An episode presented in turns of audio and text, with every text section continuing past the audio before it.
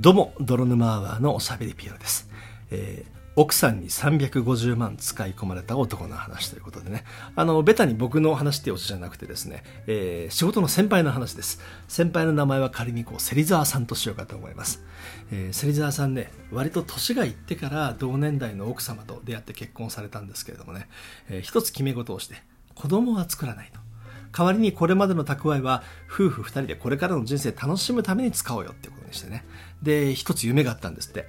自分が一人で独身時代に乗った20年乗った車をね、次買い替えると。その時にですね、えー大きな車、新車に買い替えて、北海道一緒にドライブしようよって言って。で、そのためのですね、資金を貯めておく通帳を別に作ったらしいんです。ね、で、これをね、ベタに神棚に置いて奥様にその話をしたら、奥様大賛成と。私もこの通帳に一緒にお金貯めるねっていう風になったらしいんですけど、まあ時は流れ、いよいよ車を買うっていう話になったんですが、奥様がこう言ったらしいです。ね、やっぱりあの車大事にしないっていう風に。んってなった人いますかね。あの、芹沢さんは違ったんです。なんていい嫁さんなんだと。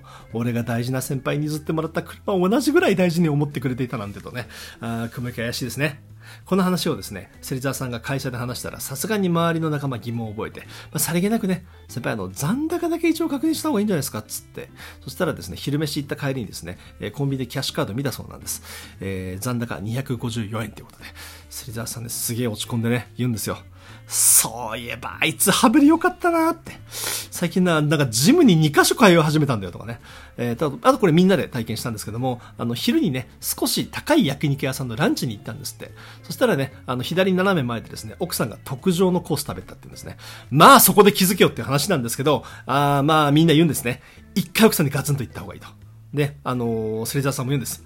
俺言ってくれよお前がしっかり働いてもう一回お金食べろってガツンと言ってやるっつって。もう次の日ね、みんなそのことしか頭になくて仕事も身が入らないと。で、芹沢さんが来たらですね、みんなで椅子に引くんですよね。そしたら芹沢さん言いましたね。いやー、なんとか奥さんに許してもらえたよっ、つって。ん？いやいやいやいや、使い込んだの奥さん。あなたそれを糾弾してる人。みんなで理由聞いたんですけど、結局何もわかんなかった。ざっくりとそんな器量の狭いことでどうするって一括されて押し切られたらしいんですね。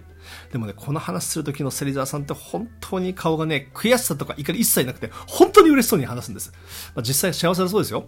で、えーあるね、ホスト屋さんの有名な言葉が世に知れ渡った時期でですね、男の幸せは惚れた女に振り回されること。